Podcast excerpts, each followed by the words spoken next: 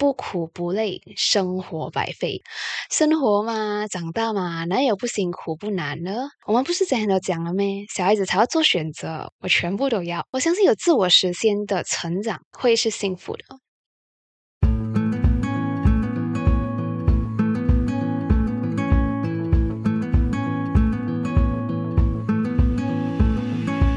生活胶囊馆收藏这一刻的小时光。Hello，你好，我是掌管人菜菜。嗨，朋友，听到我的声音，你就会知道今天又会是一个我们胶囊馆有更新的星期五晚上啦。虽然不知道你在听这 podcast 的时候是不是真的是星期五晚上，不过我觉得生活胶囊馆是一个蛮适合在晚上听的一个节目啦。那么，同样啊，在今天，before 我们开始我们第四十八集的内容之前，让我们来念一下我们生活胶囊馆收到的奶茶留言哈。那今天我们要念的奶茶留言是在去年五月一号的时候，我堂姐给胶囊馆买了五杯奶茶。然后堂姐她给胶囊馆买了五杯奶茶过后，她就有留言写道：“Love you, stay strong and positive. Wait you next C N Y。”哎，其实我想要跟我堂姐讲一声。I can't wait to see you every time, not only CNY 好吗？请你 come back more frequent 好吗？好，其实除了在百米有 coffee 这个网站上面，你可以给家长馆买奶茶，给菜菜写鼓励的留言之外呢，我们还有另外一个可以互动的平台，就是我们的 Instagram，yeah。而且自从菜菜在上次收到了讲说有朋友讲可以更 frequent 的去更新胶囊馆的 Instagram 的时候，我也是默默的记下了这个提醒。现在也是蛮常在更新我们的 Instagram 的 Story 的啦。如果你有看我们的 Instagram 的话，你应该会有发现菜菜是蛮常会在 Story 用一个 sticker 的互动的 sticker，就是 Ask me a question。然后上一次在做第四十七集的时候，菜菜也是有放这个 sticker，然后就问大家，哎。有没有人要来盲猜一下这一集内容我会讲什么啊？其实问这个问题的时候，用这个 sticker 问这个问题的时候，这个也是我一个小小的心思啦。因为它的重点其实不在于你有没有真的猜中接下来会讲的题目，而是我想要用这个 sticker，用这个互动的方式和大家搜罗一下啊，你有没有最近想要听的内容啊？然后刚好我也有适合的故事讲的。所以现在给你知道我的这个小小互动的心思过后，希望你哈，如果在下一次在 Insta 还看到这样子的 story 的话，欢迎给我疯狂投稿哈。然后讲到这个，我们 Instagram 上面 Ask me a question 的这个 sticker，在上次我放出那个盲猜内容的 story 过后，我就有收到好几个朋友的投稿。然后其中一个胶囊馆的朋友，他叫 DKS Cheng，那他就猜。嗯，我猜猜猜这一集要讲的内容应该是关于开始适应做一个成熟的大人啊，这是我收到的其中一个投稿。然后另外一个呢，我们的 podcast 的朋友他叫子晴，子晴就在投稿讲说，嗯，我猜猜猜你会要聊你的康复之路啊，现在就很巧哦，我在上一个 story 里面就收到了这样子的投稿，而且刚好我最近的生活也刚好关系到这两件事情。所以今天就打算一起讲啦。所以今天这集也算是我们听众决定内容的一集。今天又会讲关于什么样的故事呢？一起来听听吧。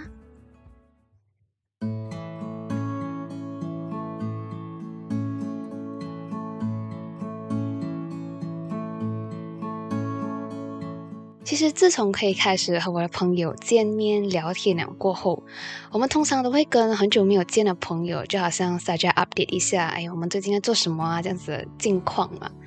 就连我已经蛮常在见面的医生跟护士，他们每一次现在在见到我，还是会在问我，喂，你现在做什么？你以后有什么打算？这样子的问题。然后很多时候我遇到这样子的问题，我都会下意识的躲开他们的眼神，然后在一边小声的讲：“哎，没有做什么啦。”其实我也并不是真的是没有在做什么，而是我真的不知道怎样跟他们讲我现在在做的事情。因为我现在在做的事情，可能不像传统意义上的那种，嗯，idea 是做工或者是读书这样子来定义的，然后可能有些人会比较难理解。既然现在要讲到近况啊，就顺便在这里和你 update 一下最近菜菜在做的事情。就好像你现在看到了，菜菜已经慢慢的在 come back to podcast 了哈，我已经尽量在以双周更的形式来 update 我们的 podcast。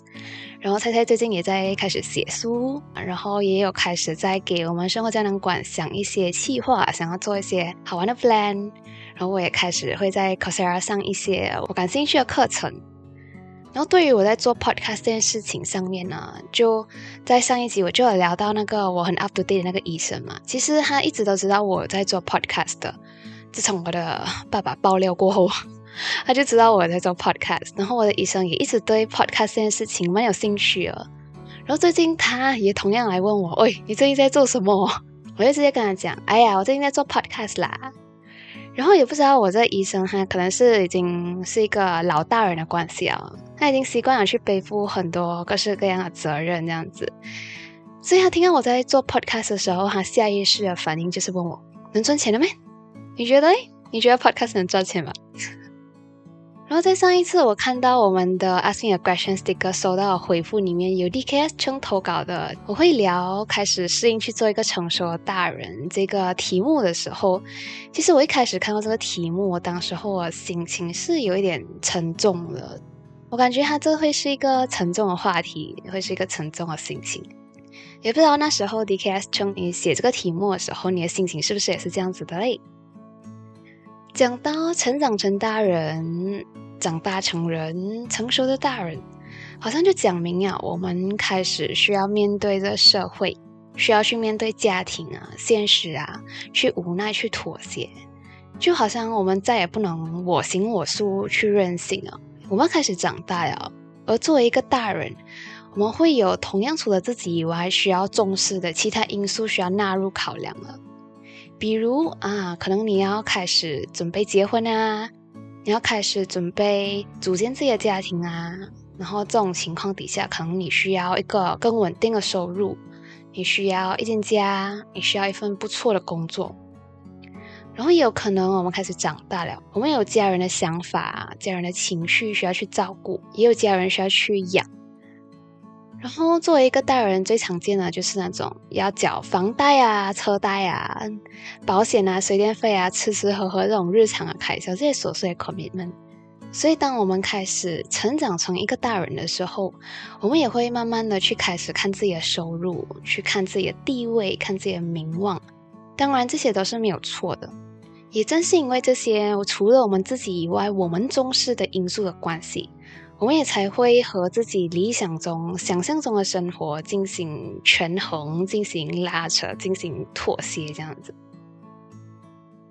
可是，我觉得作为一个大人，尤其是一个成熟的大人，我相信他绝对不是那种 idea 和现实妥协，或者只照自己的意愿活着那种，不是黑就是白，不是 A 就是 B 的这种选择。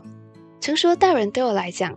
它是一个会在一直出现变化的生活里面，会不停的主动的做出调整，用一种非常 flexible 的方式来平衡各方面需求，有这种生活智慧的一群人。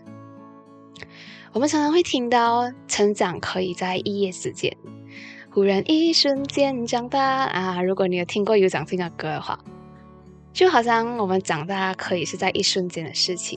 可是最近我也意识到。长大成人、成长成大人这件事情，其实也是可以慢慢来的。我们都不需要急于一步到位。那现在就要和你聊到我生病过后，和我的好朋友开始了第一个康复之旅啦。那自从我开始了第二年的治疗过后，我的医生啊、护士啊、我的家人啊，他们对我的管控也更加放宽了。只要是我身体和精神允许的话。然后在能照顾好自己的前提之下，其实他们都很愿意去给我去做任何我想要做的事情。所以就这样啊，我和我一群七个朋友来了第一场康复之旅。之所以会讲说是第一场康复之旅，是因为我后面陆续还会有其他的第二旅、第三旅、第四旅了哈。那我们其实这一群七个人是时隔五年过后，是终于又七人的一个小旅行。然后我想，应该我们也是想要把这期间因为 COVID 啊，因为我的病情啊，miss 掉故事一次过更新的关系，所以我们在第一晚，就算我们真的是很累很累啊，我们还是念念和彼此聊到了两三点，来了一场我有故事也有酒的彻夜长谈。然后我们就坐在客厅的地上，很随性的开始 update 我们各自的生活近况，讲啊我们最近的工作怎样啊，我们的 colleague 怎样啊。然后讲到我们生活里面又有什么新的 character 出现啊，这样子的一些闲聊，然后我们慢慢慢慢就聊到了更深一层的自己的内心活动，比如我们会讲到我们对自己的自我怀疑，然后也会再讲到我们各自的热忱、我们的梦想，还有一直被摆在我们眼前必须要面对那种现实因素，我们也讲了很多。反正那一页就是故事非常非常的多，而那个晚上也显得特别特别的长。然后在我们彻夜长谈的一千零一个故事里面呢，现在和你分享其中一个故事。我们一群七个朋友里面有一个朋友，我们叫女神。然后女神最近她就开始了她的副业，她对她的副业有很大的热忱，有想法，也会去上课。然后她也有想要扩展她的副业，甚至过后以她的副业为生啊，这样子一个想法。听到女神这样子讲起来的工作，讲起来的热忱的时候，我和好几个朋友其实都蛮同意她以这个副业为生的，因为我们感觉上比起她现在在做的工作啊，他的副业可能会更适合她，更符合她的气质一点。可是，对于同样这件事情，想要以他的副业为生，甚至以副业作为正业来生活的这个想法，当女神她的爸妈知道过后，他的爸妈就有一点开始质疑他的想法和这件事情的可行性。他的爸妈就会真的是去问女生，这样说：“你这条路真的是 OK 的吗？这是 stable 的吗？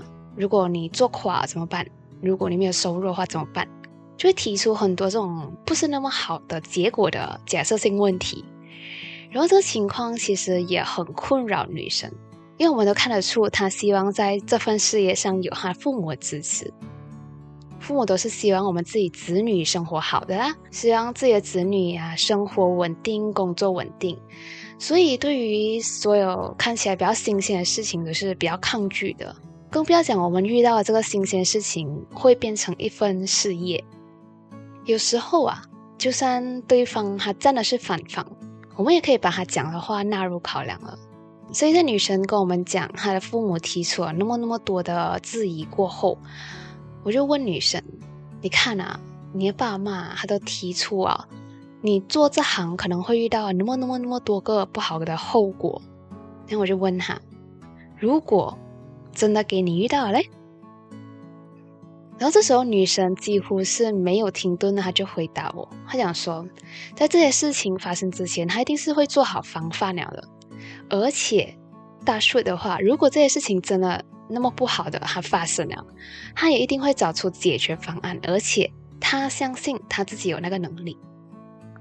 啊，我在听他这样子回答我问的问题啊过后，我就停顿了一下，我就看着他笑，我就跟他讲。你看，你都有这种觉悟哦，你还怕什么？然后听完女生就跟我讲：“你不要再讲了，你不要再讲了，再讲下去我就要写辞职信啊。”其实我相信，成长成大人不只是开始慢慢变老，开始慢慢变到和钱有关系而已。我希望我的成长成大人这个经历，它也是关系到我自己的自我实现的。我相信有自我实现的成长。会是幸福的。我们不是之前都讲了咩？小孩子才要做选择，我全部都要。那之前有讲过的，自从我做了寂寞过后，受了那么多的苦过后，我在面对勉强自己的时候，那个压力、那个感觉就会更敏感，更感受得到了。然后在我们彻夜长谈的时候，我的朋友也有问我，讲说：“哎，你生病之前跟生病过后有什么不一样的地方啊？然后你觉得你的想法有什么改变啊？”他们都对这个蛮好奇的。然后刚才讲到朋友女生，她就对我讲了其中一个想法，特别有感触。那时候我坐在客厅的地上，就喝着我的奶机汽水。对，因为我不能喝酒，我只能喝汽水。那时候在客厅喝着我的汽水，我就和我的朋友分享。他们问到我的想法有什么改变的时候，我就和他们分享。以前呢，我会觉得不苦不累，生活白费。生活嘛，长大嘛，哪有不辛苦不难呢？忍一下其实也是 OK 的啦，忍不了。以前我的想法是这样子的，现在。经过那么多的辛苦过后，我会问自己，我会特地时不时问自己讲说：，所以，我那么辛苦挨过那么长时间的化疗，就是为了这样子吗？我会问自己，我在死之前还有什么是我很想要去做的事情。讲到这边，我朋友还会觉得，哎呀，我整天开口闭口死死声啊，听起来就很悲观，很很不吉利这样子。他们就会讲，哎呀，你不要这样子想啊，不要整天想死啊，这样子的东西啦。其实嘞，现在对我来讲，现在时不时聊到的死这个事情，对我来讲还是蛮有积极的作用了。就好像我在第四十七集那个摘录那边写到了 caption 这样子，Remembering death makes us live a bigger life。所以我那么辛苦做完化疗是为了怎样的生活？所以我在死之前还有什么是我很想做的事情？诶，想了很久过后，我想说，我想要去当一个幸福的、成熟的大人。而我觉得去当一个幸福的、成熟的大人，就取决于去看清楚现阶段的自己的情况，还有什么是自己重视的东西，然后行动起来。就这三点。现阶段自己的情况就包括像我们现在有什么 commitment 啊，有没有什么其他外围的因素需要去考虑的东西，比如家人，比如自己的另一半。然后看完了这个过后，也要去了解到自己去发现到自己重视的东西到底是什么。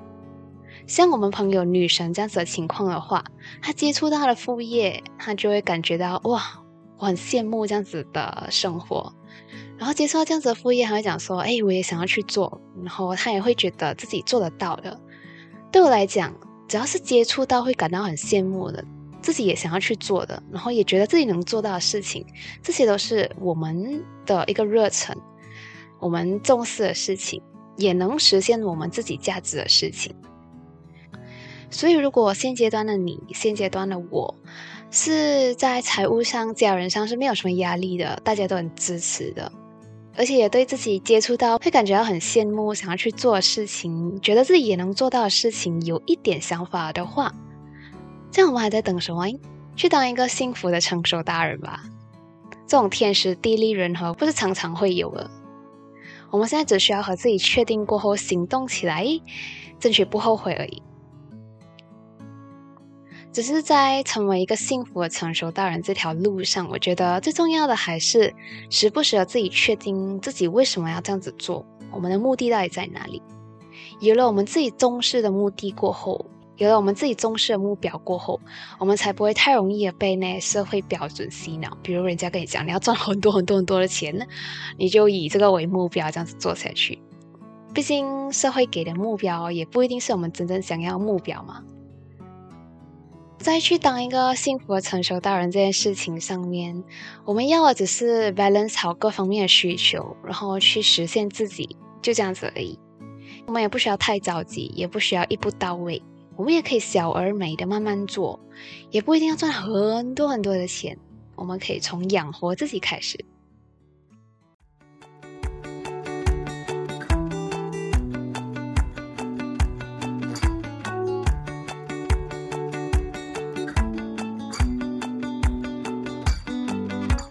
讲到钱和理想，有时候确实这是会有冲突的，而且这也是一个很复杂的问题。然后我也为这个复杂的问题请教过 ChatGPT，然后他就让我考虑下面几个问题，这里也拿出来和你分享分享哈。他讲说，如果你在考虑爱的你要去追钱，还是要去追最理想的时候，这边有几个问题可以去考虑考虑的。第一个就是你的梦想需不需要大笔的资金？